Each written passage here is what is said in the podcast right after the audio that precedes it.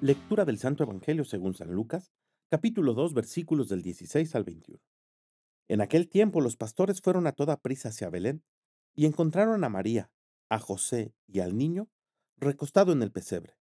Después de verlo, contaron lo que se les había dicho de aquel niño y cuantos los oían quedaban maravillados.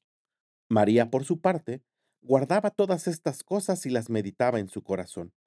Los pastores se volvieron a sus campos alabando y glorificando a Dios por todo cuanto habían visto y oído, según lo que se les había anunciado.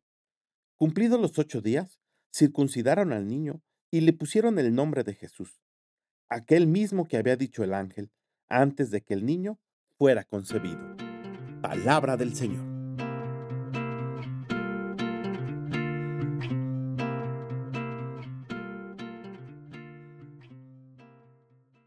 Hoy, que es primero de enero del año 2024, el Evangelio nos invita a imitar la conducta de los pastores.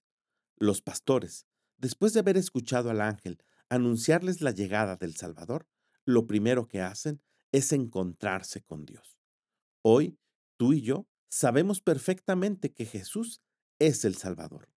Estamos aún en el tiempo de la Navidad, en el tiempo en el que reconocemos que nos ha nacido precisamente un Salvador. Y lo primero que tenemos que hacer para empezar este año es encontrarnos con Jesús, es encontrarnos con Dios.